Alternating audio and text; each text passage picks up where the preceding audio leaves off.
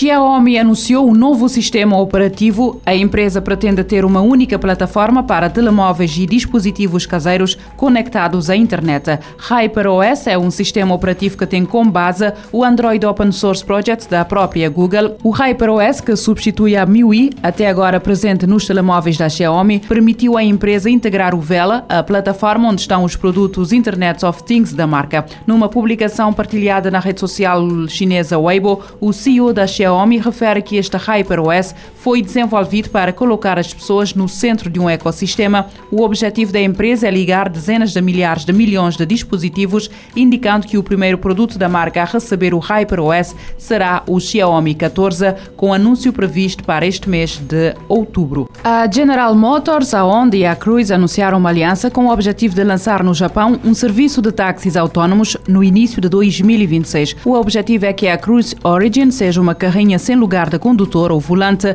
basicamente formada por uma grande cabine com lugar para até seis passageiros. Naturalmente, este serviço de táxis autónomos começará pela capital Tóquio, com planos para fazer crescer a frota de forma a disponibilizar o serviço em mais localizações. A Cabo Verde Telecom foi alvo de uma disrupção na sua rede iniciada na madrugada do dia 19, resultando de um ciberataque deliberado e malicioso. A informação é confirmada pela empresa. Em comunicado, a empresa diz que interceptou de imediato o problema na rede e agiu de forma a identificar e conter os efeitos e repor os serviços. A situação gerou perturbações nos serviços VoIP, atendimento a clientes, televisão e voz móvel. A empresa garante que, dentre os serviços, já restabeleceu a normalidade nos serviços de VoIP e voz móvel. A Cabo Verde Telecom diz que a gravidade do ato criminoso a que foi sujeita implica um trabalho minucioso de recuperação envolvendo técnicos da CV Telecom e fornecedores externos. A Cabo Verde Telecom diz que não tem quaisquer indícios de que os dados dos clientes tenham sido acedidos e ou comprometidos. Entretanto, garante que será levada a cabo uma investigação profunda uh, com o envolvimento das autoridades uh, competentes.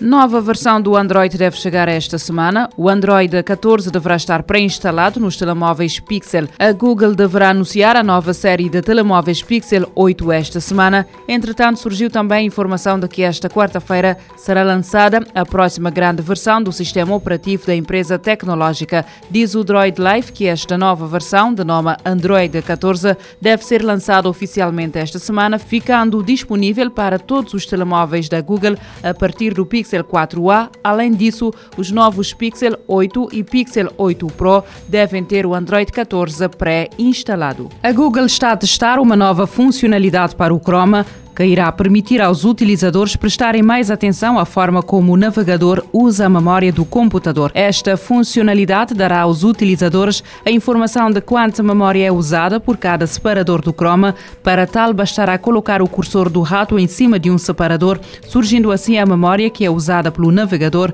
para manter a informação aberta naquele site. Esta solução não é considerada, contudo, ideal para todos os utilizadores, sobretudo para os que procuram informações mais específicas, no entanto, é apontada como uma forma de os utilizadores saberem que separadores podem fechar em caso de abrandamento do PC. De notar que esta opção está a ser testada na versão Canary do Chrome, pelo que não se sabe ainda quando será disponibilizada na versão do navegador disponível para todos os utilizadores.